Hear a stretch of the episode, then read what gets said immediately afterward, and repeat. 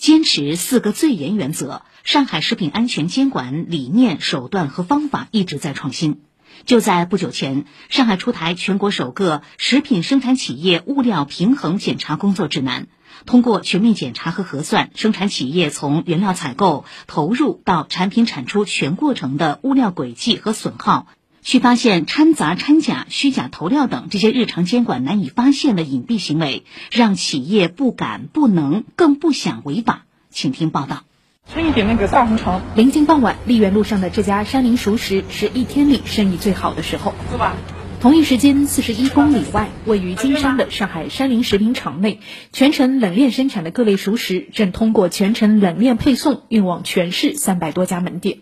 山林主打熟食、卤味等，属于肉制品类高风险企业。市区两级市场监管部门的日常监督包括了常规检查、飞行检查、专项检查和体系检查。作为全市最早试点物料平衡检查的金山区，就是在这家企业首次引入第三方检测机构做了尝试。检测机构负责人孟东润介绍：整个的检查组我们会分几路同时开展，包括仓库清点它所有的原料、添加剂成品的那个库存，同时我们财务的人员相应的跟他们的那个财务啊、会计啊这一块要求他立马把所有的这个相关批次全都调出来，我们会有一个详细的一个核算的一个过程。这种类似审计的检查，有一个专业团队，不仅要清点原料库存，还要调出企业的台账记录、财务报表等等，花上几天时间来核算原料投入和产品产出比。市市场监管局食品生产处党凯举了个例子，比如说我采购了一百吨肉，如果说它产出的肉有一百八十吨，明显超过正常加工的一种损耗。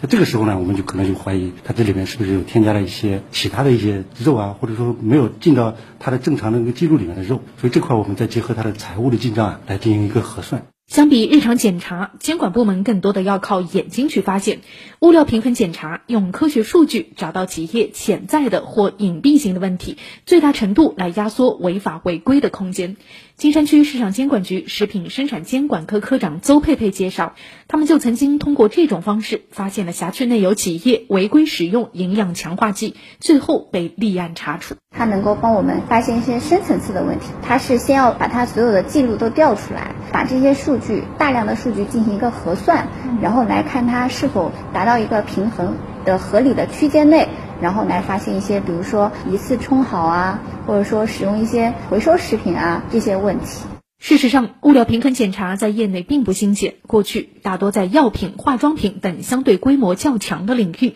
上海为什么会引入到普通食品生产的监管中呢？在市市场监管局食品生产处处长向叶平看来，食品安全不能只靠末端去守，也不仅仅只是检测成品。也就是说，我的制度设计让你基本上没有这样的一个空间去做坏事儿，督促食品生产企业真正的将食品生产安全的主体责任落到位。达到呢，让企业不敢、不能、不想违法的这样的一个效果。目前，在金山区成功试点的基础上，物料平衡检查已经在全市推开。上海市场监管部门也由此实现了从源头控制到生产过程，再到智能化追溯的全流程监管。向艳平说：“所有这些都是为了要让生活在这座城市里的每一个人，不用为吃什么安全、吃什么放心而烦恼。”供应商检查评价、生产过程的追溯、质量管理体系的应用、产品的可追溯、投入产出物料的平衡为框架的五位一体的食品生产企业体系检查的机制，